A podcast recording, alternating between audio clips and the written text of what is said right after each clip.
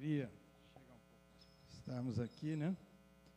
Tem um, um cântico que acho que vocês conhecem, a gente sempre canta, né? Diz assim: Bom é estarmos aqui, né? Lembra desse cântico? Né? É, de verdade é bom, né? Estarmos juntos, podemos celebrar ao Senhor, podemos é, aprender um pouco mais. Mas é, teve uma vez que os discípulos falaram isso para Jesus, né? Lembra? Oh Senhor, bom estarmos aqui. Vamos ficar por aqui, vamos construir três tendas, né? E, e Jesus imediatamente corrigiu, né? Não, nós não podemos ficar aqui, né? Temos mais coisas para fazer, né? Então, esses momentos, eu costumo dizer que deveria ser assim o momento da igreja se preparar, montar a sua estratégia para alcançar os que estão lá fora. Né? Ah, o prédio da igreja, os momentos de, de treinamento, de estudos, de capacitação, né?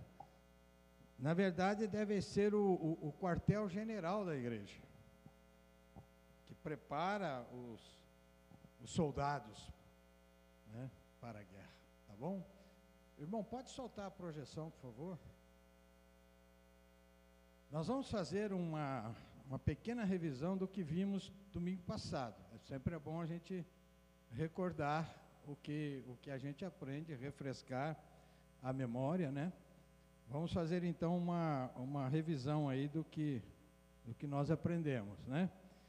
Eu, no domingo passado, fiz essa pergunta para vocês, né? Que igreja você está vivendo depois do domingo? Como eu dizia, bom estarmos aqui, mas há muito o que fazer. Né? Só estar aqui não é o projeto da igreja. O alvo da igreja, o objetivo da igreja vai além desses momentos de domingo. Né? É, eu falava para vocês que a igreja não é um lugar, né? A igreja são pessoas. Se você está no trabalho, se você está em casa, se você está no lazer, lá na praia, a igreja está lá. Você é a igreja, né? A igreja, então, não é uma instituição. Você não vai na igreja. Você é a igreja. Mas nós temos a, a, ideia de dizer, ah, hoje é domingo, dia de ir na igreja, né? né? Igreja é mais do que isso, é mais do que uma organização, um estabelecimento, né? Igreja são pessoas, né? Você é a igreja. Isso nós vimos com bastante ênfase domingo passado, que a igreja não é uma atividade de domingo, né? A igreja é muito mais do que isso. A nossa responsabilidade é ser a igreja e não apenas frequentar uma igreja. Você percebe a diferença? Frequentar a igreja é uma coisa. Necessário estar presente, reunido. É excelente isso. Jesus fazia isso também e ensinou a igreja primitiva a fazê-lo. Né? A igreja primitiva fazia até mais do que nós, né? A Bíblia fala todos os dias. Lá no pátio do templo e nas casas. Eles faziam mais do que nós, mas eles estavam juntos. Porém, eles tinham que ser mais do que isso. Né? Nós precisamos aprender e absorver né, todos os princípios que são ensinados quando estamos reunidos. Né? Reforçar isso nos pequenos grupos, nos grupos familiares, durante a semana, nas casas né? ou no culto semanal, né? do meio da semana, né? para que isto venha refletir na nossa vida. Não apenas no domingo, quando estamos juntos, mas de segunda a sábado. Né? É interessante que, com o passar dos anos, mudou o som, né? Agora ficou melhor ou pior? Tá bom assim? É, quando a igreja perdeu essa visão no início, E ela se negava a sair de Jerusalém, lembra disso? Né? A igreja de Jerusalém crescia, multiplicava. Do capítulo 2 de Atos, quando começou a igreja, até o capítulo 8 de Atos, era só uma igreja, a igreja de Jerusalém. E do capítulo 2 ao capítulo 8, mais ou menos quatro anos se passaram. Mais ou menos. Durante quatro anos, a igreja não saiu de Jerusalém. O que, que Deus fez? Capítulo 8, mandou uma perseguição. E começou com o futuro apóstolo, Saulo. Né? Depois, Paulo se tornou o grande perseguidor da igreja. E a igreja teve que sair de Jerusalém. Se você ler lá o capítulo 8, fala que todos os cristãos, todos, sem exceção, saíram de Jerusalém. Só ficaram os apóstolos. Está lá bem escrito.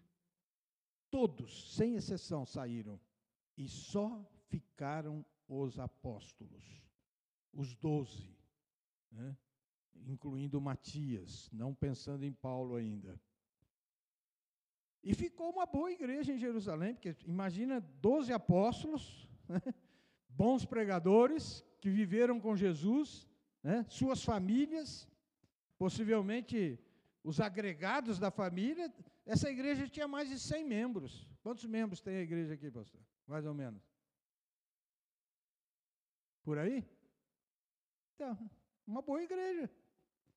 Todos os, os, os, cristãos saíram de Jerusalém. Nessa época, a igreja devia ter por volta de 10 mil membros. Na primeira, no primeiro culto foram 3 mil que se converteram. Pois se fala em mais 5 mil. Né? Todos saíram de Jerusalém. E a Bíblia fala ali, não estavam fugindo da perseguição. Eles saíram de Jerusalém e por onde iam, anunciavam a palavra. Quem foge de perseguição fica quietinho. Não fala nada, não se identifica, porque ele está com medo. Eles não tinham medo da perseguição, eles entenderam o recado de Deus. Primeiro Jerusalém, depois Judé, Samaria e até os confins da terra. Eles queriam ficar só em Jerusalém. Estava bom demais, né? Uma igreja com 10 mil membros, uma mega, a primeira mega igreja Hoje se fala tanto em mega igrejas, né? Jerusalém, 10 mil, a primeira. Só que Deus não queria isso. Deus queria uma igreja espalhada, né? pregando o Evangelho, anunciando, vivendo igreja todos os dias da semana, mas em outros lugares, não apenas no prédio da igreja. Né? Então é interessante isso, irmãos, que igreja não é apenas uma atividade de domingo. Você, na verdade, não pode parar de ser igreja. Aonde você estiver, você é a igreja. Não se esqueça disso. Embaixador de Cristo, né? representante, corpo de Cristo. Faz parte, você é membro desse corpo. Você é, não é apenas membro da igreja aqui no Jardim Garcia, você é membro do corpo mais amplo, né? maior do que nós podemos pensar. Você não pode parar de ser igreja. Já é tempo, então, de acabarmos com o comportamento domingueiro da maioria dos cristãos. Já é tempo de vivermos igreja todos os dias da semana. Amém, irmãos? Eu espero que esse ensino tenha ficado claro para você, que você coloque isso em prática na sua vida, né? A menos que cada cristão compreenda de maneira bem real como e por que o cristianismo é significativo para a vida moderna, eles não se dedicarão em acordo com o que requer a fé cristã. Na verdade, sabe o que, vai acontecer? Eles vão se dobrar ao sistema do mundo. Vão ser igreja de domingo e durante a semana esquece que é igreja. Né? Não há testemunho. A igreja precisa ser relevante, irmãos. A igreja tem que impactar a comunidade onde está vivendo. A igreja tem que fazer a diferença. Uma pergunta. Não estou querendo tecer nenhum tipo de julgamento, tá? Por favor, apenas para você refletir.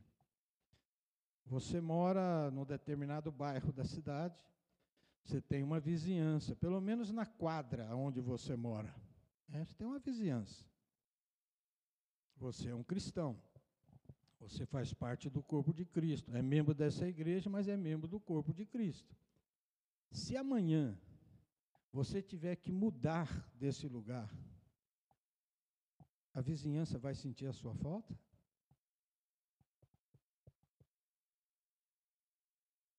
O que, que você acha? Pensa aí, reflita. Eles vão sentir a sua falta?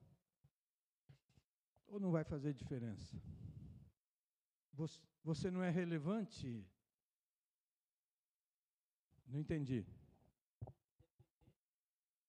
É, por isso que eu estou fazendo a pergunta. por isso que eu estou fazendo a pergunta. Você ajuda os seus vizinhos quando eles precisam, em necessidades? Você socorre? Todos sabem que você é um cristão? Todos sabem que você é membro aqui desta igreja? Você vai fazer diferença? Você vai fazer falta na, na vizinhança ou eles vão dar graças a Deus que você mudou? Vocês estão me entendendo a pergunta, irmãos? Eles vão sentir a tua falta? Amanhã, eu acho que com o Bolsonaro não acontece isso, mas é capaz que talvez venha um outro aí que decida botar o comunismo aqui no Brasil, né? Tá? Como aconteceu em Cuba, China né? e outros países, Coreia do Norte. E aí, prédio de igreja vira propriedade do Estado.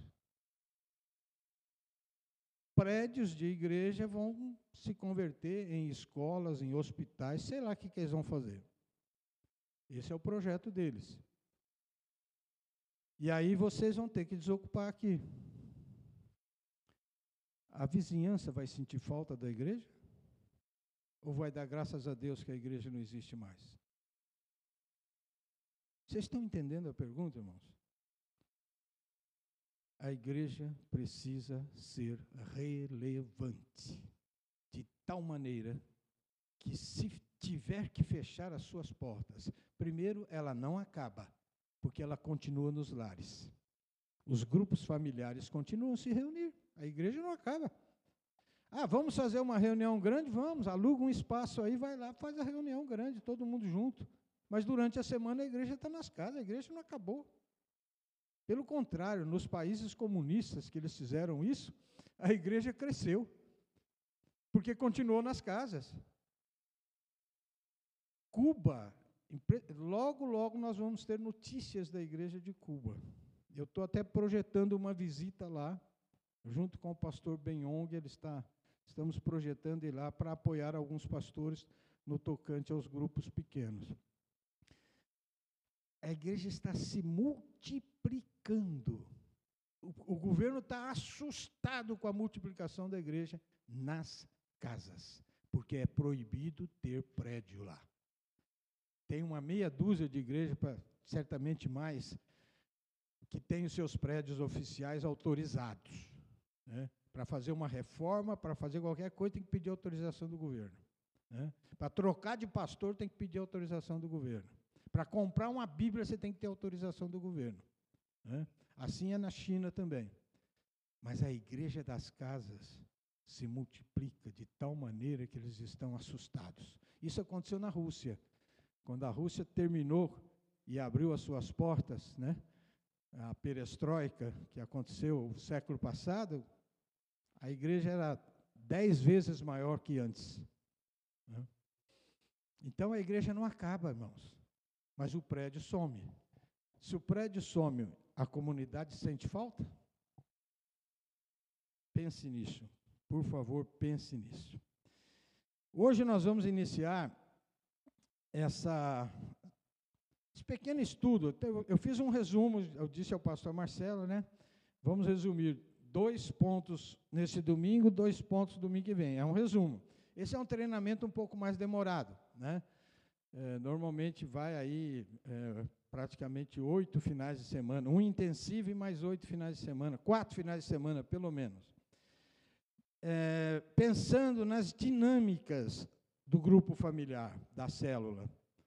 O que faz, na verdade, a célula ser efetiva, eficaz, dar resultado, multiplicar-se, alcançar almas, discipular e envolver membros, né? Que ficam animados vendo os resultados, seus amigos se convertendo, seus parentes se convertendo, seus vizinhos se convertendo. Tem dinâmicas, são quatro: para cima, para dentro, para fora e para frente. A ideia, irmãos, é, por exemplo, quando falamos para cima, nós estamos pensando em consagração. Quando falamos para dentro, nós estamos pensando em comunhão. Quando falamos para frente, estamos pensando em preparar liderança, ter líderes capazes. E quando falamos para fora, estamos falando em evangelismo. Essas quatro dinâmicas fazem com que a célula, o grupo familiar, seja eficaz e dê resultados. Se essas dinâmicas não fazerem parte daquele grupo familiar, daquele grupo celular, não vai dar resultados vai se tornar apenas um, um grupo de encontro. Né? Uma vez por semana se reúne, tem lá um estudo bíblico, tem cânticos, tem uma comunhão, participam de uma comunhão, voltam para casa e tudo acaba. Não é assim, é mais do que isso. Né? Então, para cima, pensando em consagração, buscando a presença de Deus, o poder de Deus, para dentro, pensando na comunhão, no cuidado pastoral de cada membro, das suas necessidades, dos seus conflitos, das suas ansiedades, cuidar das pessoas. Né? Para frente é preparar líderes para que, quando alcançar novos, através do evangelismo, para fora, né? tenha líderes capazes para multiplicar aquele grupo. O grupo não pode continuar sendo o mesmo, ele tem que se multiplicar constantemente. Né? Então, essas quatro dinâmicas nós vamos ver é, na sequência de duas em duas. Né?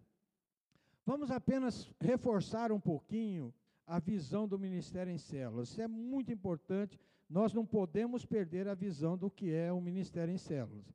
A vida em célula envolve, então, experimentar pessoalmente a vida de Cristo. Você está vivendo com Cristo, ligado a Cristo, né? Experimentar a vida em comunidade uns com os outros. Então você não pode viver isolado, você faz parte de um corpo. A maneira de ter comunidade não é aqui no grande grupo. No grande grupo nós não conseguimos viver comunidade. Mal a gente se cumprimenta, né? Se tem 100 pessoas no domingo à noite, você vai conseguir cumprimentar 10, 15 no máximo. Os outros vão sair sem você dizer um boa noite para eles. Tem alguns que saem antes do culto acabar, né, pastor? Nem o pastor consegue dar boa noite. Quando o pastor chega na porta, o cara já vazou, já foi. Isso não é comunidade, irmãos. Comunidade vai conseguir no pequeno grupo, porque são poucas pessoas. Né? Experimentar, então, aí a vida de corpo. Você vai expandir a sua vida e a comunidade para mais e mais pessoas. Você vai compartilhar de você. Você vai ajudar pessoas e, e vai ser ajudado, né?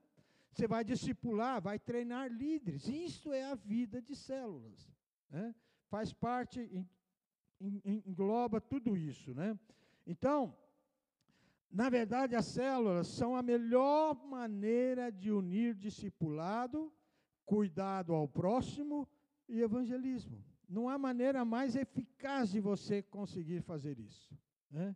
Pequeno grupo, um cuida de um, outro cuida de outro, eu sou cuidado, o líder administra esse cuidado, também cuida de pessoas, e assim você segue em frente com um sistema de apoio. Né? Treinamento, né? que vai encorajar vidas e vai, vai promover o crescimento. Os líderes são encorajados né, a receber e viver a visão de Deus dada à igreja. Então, debaixo de um sistema coordenado né, pela liderança da igreja, o pastor e os líderes, Todos vivem debaixo desse, desse, desse contexto. As células não são independentes, que podem fazer como querem, o que querem, não. Tem um sistema e todos estão debaixo do mesmo sistema. Né? A igreja em células, irmãos, une as pessoas por meio de relacionamentos. A igreja em células forma grupos como base da igreja. Né? A igreja em célula treina seus líderes intencional e sistematicamente. Não é algo esporádico. Não é algo que de vez em quando vamos. Não, há um sistema de treinamento para a liderança une os líderes com a visão da igreja por meio de supervisão. Então, o, o, quando começa a crescer, aumentar os números, então supervisores são colocados para duas, três ou quatro células, grupos familiares no máximo, né? Vai unir os líderes na, na, com base nessa supervisão e o pastor vai estar acima com os supervisores. A igreja em célula busca crescer e multiplicar os grupos alcançando incrédulos. Esse é o papel da igreja. É interessante que e isso envolve discipulado, né? Mais para frente a gente vai falar um pouquinho mais de discipulado. Não sei se você já parou para pensar. É, você não encontra um texto bíblico, especialmente no Novo Testamento, que fala da igreja, né? mas também no Velho. Mas no Novo Testamento, você não encontra um texto bíblico onde Deus, Jesus, os apóstolos, dizem assim: ide e plantai igrejas. Tem um texto bíblico assim? Não tem. O que, que Deus manda fazer? Discípulos. Ide e fazei discípulos, seguidores ensina esses discípulos, esses seguidores, a obedecer. Interessante isso, irmãos. A obediência é mais importante que o ensino. Ensino que não promove a obediência não vale nada, só aumenta conhecimento, só enche cabeça e cria rebeldes. Quem aprende a obedecer nunca vai ter problemas em aprender. Quem não aprende a obedecer, quando você tenta ensinar alguma coisa para ele, ele é crítico. Ah, eu não concordo. Eu não penso assim. Eu não acho que é assim. Porque ele nunca aprendeu a obedecer. Não sei se eu fui claro nisso daí. Nós somos chamados para fazer discípulos. Quem sai para fazer discípulos, seguramente, irmãos, vai conseguir plantar uma igreja.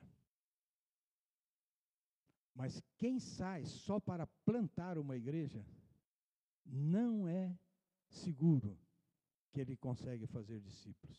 Ele vai ter apenas membros de igreja e nem todos os membros são discípulos.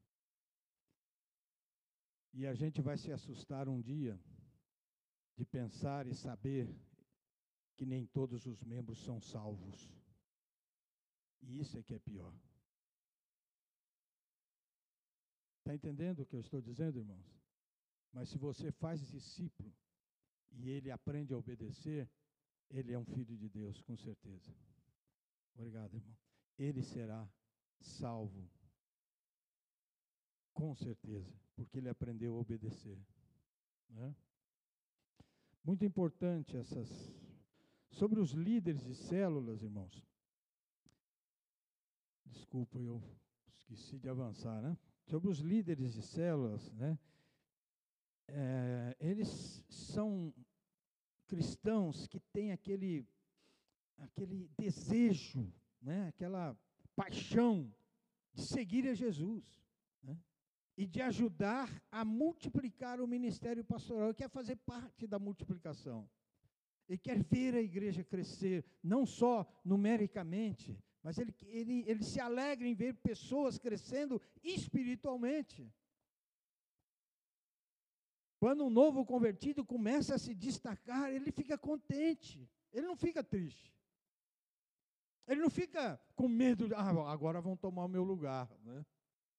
Não. Ele quer ver a multiplicação, ele quer ver a coisa expandir. Né? Ele serve sob a liderança de outros pastores, ele é submisso. São multiplicadores de novos livros. Ele prepara novas pessoas para assumir o seu lugar, o seu ministério. Ele não é dono de ministério.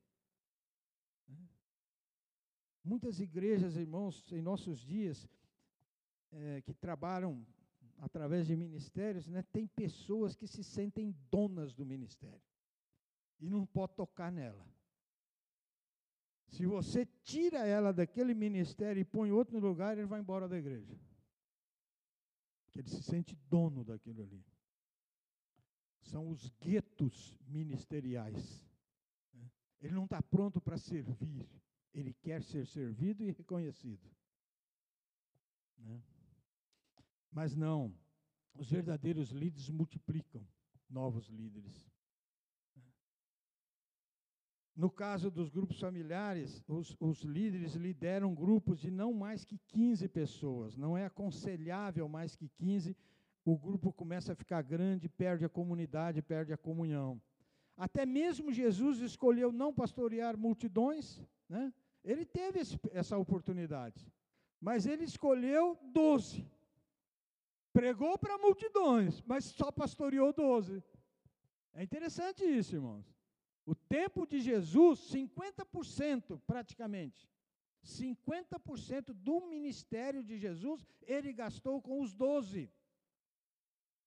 Os outros 50%, quando ele estava publicamente ministrando, os doze estavam juntos aprendendo. Nós encontramos nos evangelhos três ou quatro situações, se não estou equivocado, em que Jesus pregou para multidões. Em três anos e meio de ministério, três ou quatro sermões para a multidão. Jesus estava sempre com pequenos grupos nas casas. Lembra? Ele sempre entrava nas casas, né? casa de Mateus, casa de Zaqueu, casa de Lázaro, Maria, né? Marta, sempre ele estava nas casas e nas ruas, né?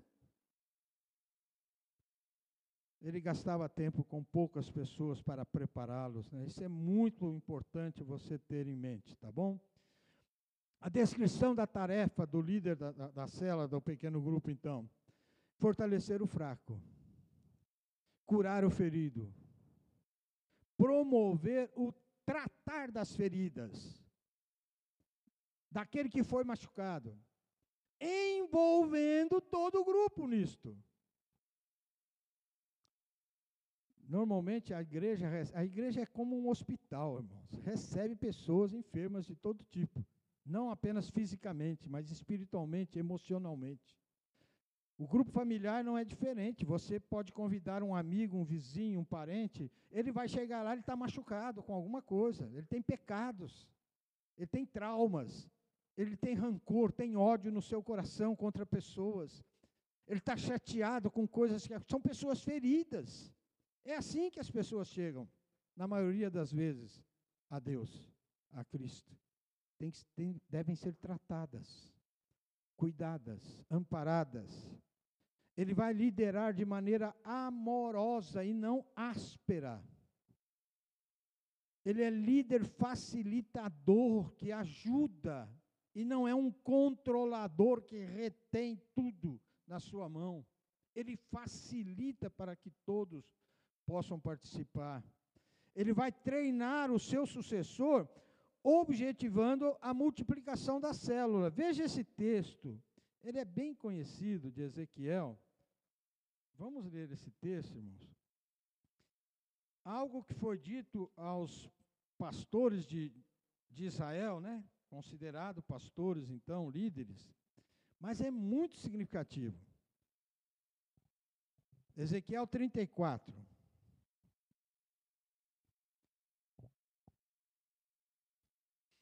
Todos acharam? Vem aí? Seguem comigo aí. Eu, vou, eu estou lendo na nova tradução, mas se você tem outra tradução, o sentido é o mesmo, só algumas palavras diferentes, né? O Senhor me disse o seguinte: Homem mortal, fale contra as autoridades que governam o meu povo de Israel, profetize contra elas e diga que eu, o Espírito, o Senhor Deus, estou dizendo o seguinte: Vocês, autoridades, são os pastores de Israel. Ai de vocês, pois estão cuidando de vocês mesmos, mas nunca tomam conta do rebanho. Vocês bebem o leite das ovelhas, usam a sua lã para fazer roupas e matam e comem as ovelhas mais bem tratadas, porém não cuidam do rebanho. Vocês não tratam as fracas, não curam os doentes, não fazem curativos nas machucadas, não vão buscar o que se desvia, nem procuram as que se perdem. Pelo contrário, vocês tratam as ovelhas com violência e crueldade. Sabe, irmãos, é o perfil da maioria das igrejas hoje. Tem muitas igrejas, e pastores, e líderes, que quando um membro sai, ele diz: já foi tarde. Que bom. Uf, um problema a menos. Porque não estão dispostos a cuidar, a tratar. É o perfil da maioria das igrejas. E muitas vezes acontece no grupo, no grupo celular, no grupo familiar. Não queremos cuidar. Versículo 5. E por não terem pastor, elas se espalharam. Animais ferozes mataram e comeram as ovelhas. As minhas ovelhas, quer dizer, o meu povo, né, andam perdidas pelos morros, pelas altas montanhas, estão espalhadas por toda parte. Ninguém busca essas ovelhas, ninguém procura encontrá-las. Aqui pode fazer também um simbolismo com os incrédulos, pode ter simbolismo também daquelas ovelhas que Jesus queria quer trazer para o seu rebanho, né? Ele falou isso aos discípulos. Muitos ainda vão vão vão chegar. Quando ele prometeu a eles certas coisas, ele disse assim: ó, eu estou prometendo agora, mas estou pensando no futuro também, naqueles que, através do ministério, serão salvos. Então, pode se aplicar também aos incrédulos. Né?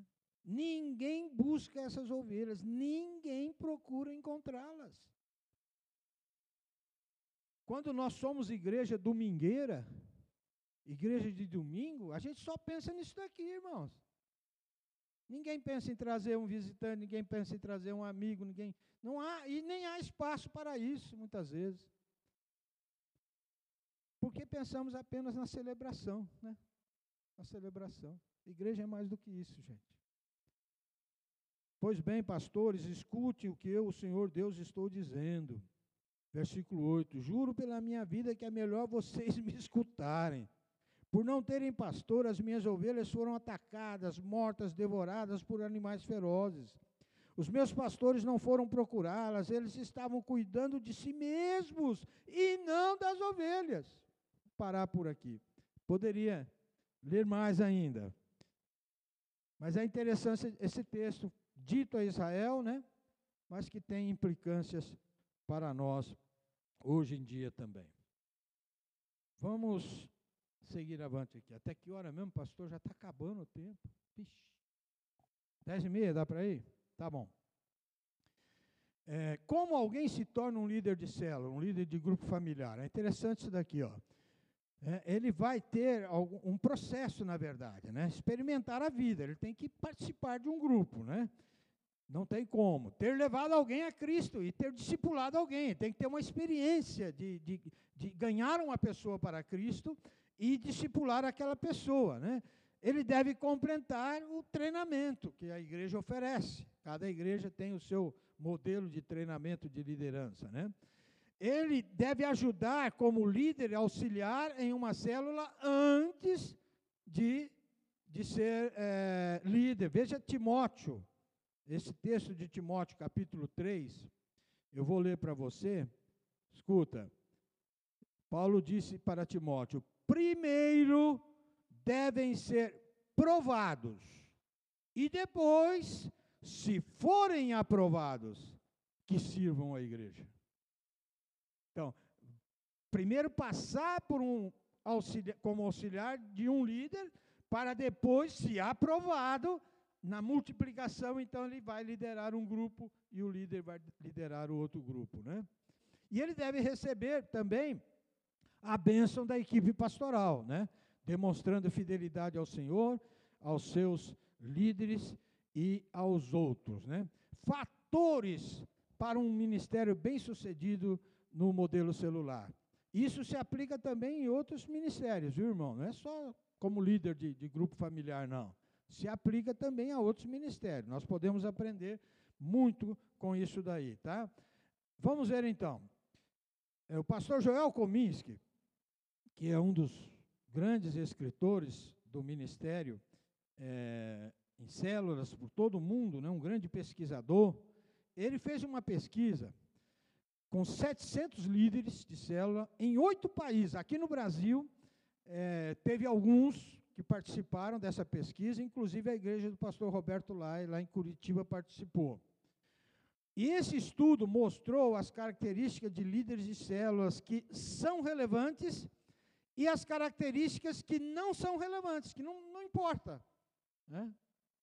Os resultados foram muito semelhantes nos oito países. Então, culturas diferentes, continentes diferentes, povo diferente, mas os resultados foram bem semelhantes. O que é relevante e o que não é. Preste atenção agora, então, nos atributos que não são relevantes de um, de um líder. Se ele é casado. Tanto faz ser solteiro, casado. Isso não é relevante. É, se ele tem boa formação, ah, ele é universitário, ele está estudando na universidade. Eu vou, vou contar um segredinho para vocês. Quando nós começamos o ministério lá na nossa igreja, praticamente 12 anos atrás,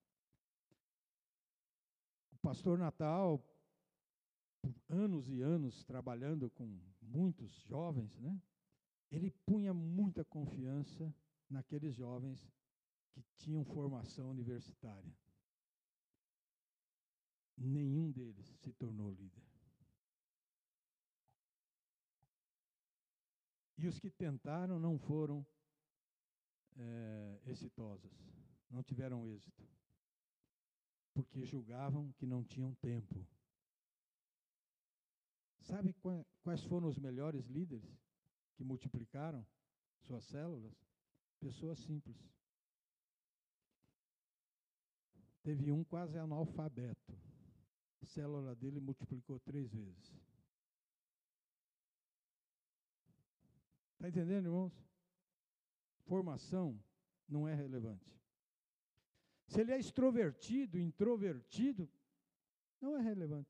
Se ele é jovem, ou jovem maduro, ou se é ancião, esse que eu estou falando quase quase é, analfabeto, tinha 60 anos de idade quando ele começou. Acho que até um pouco mais que isso.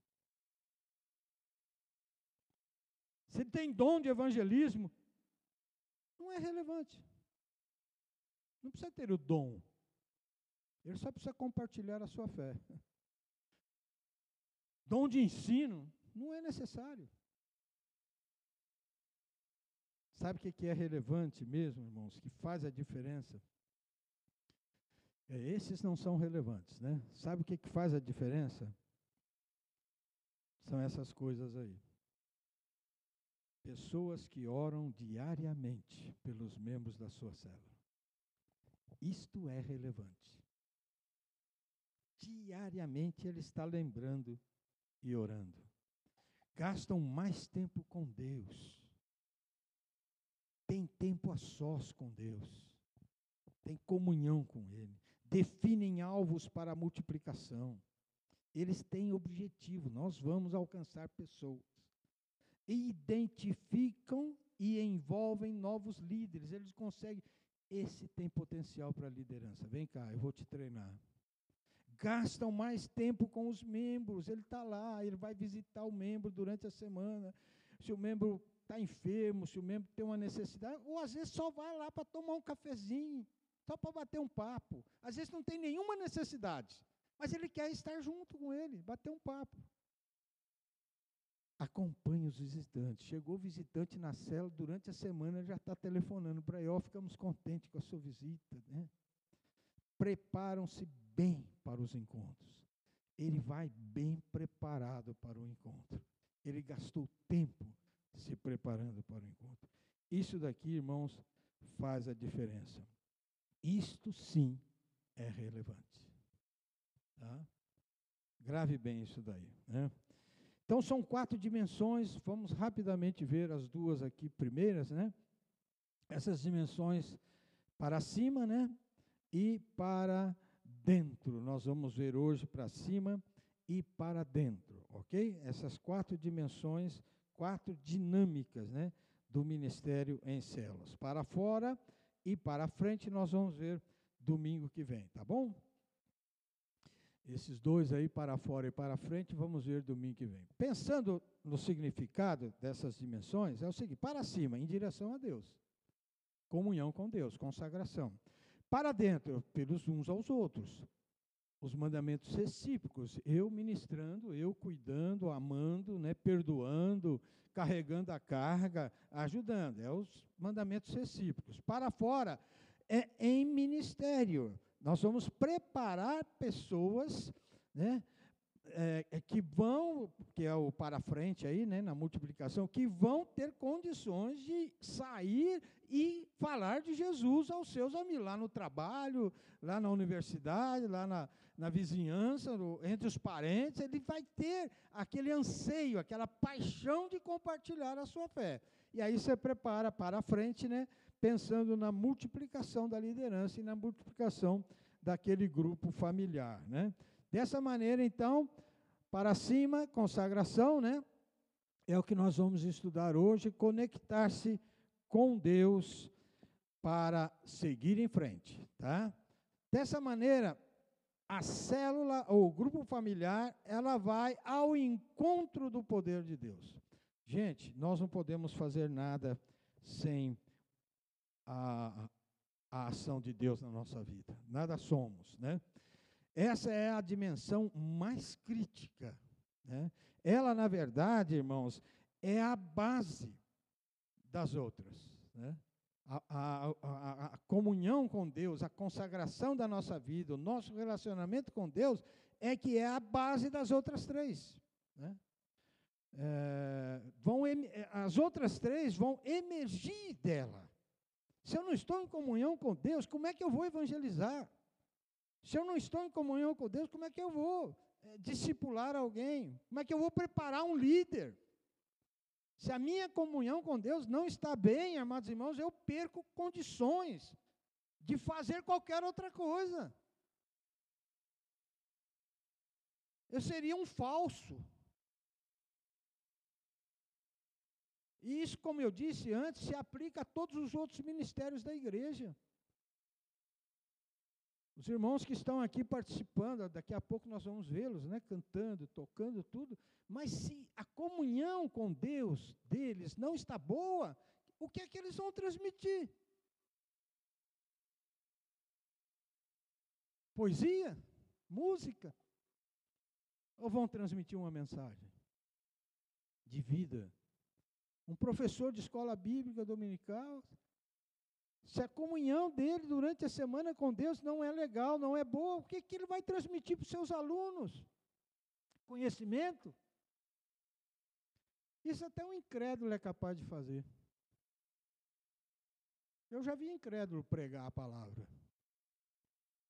Depois ele se converteu, né? Você acredita que o cara se converteu no campo missionário? Você acredita nisso? Você pode crer nisso? Depois de. Nasceu num lar cristão, depois acho que de 40 anos, ele se deu conta que não era salvo. Não vou falar nome que de repente alguém conhece, né?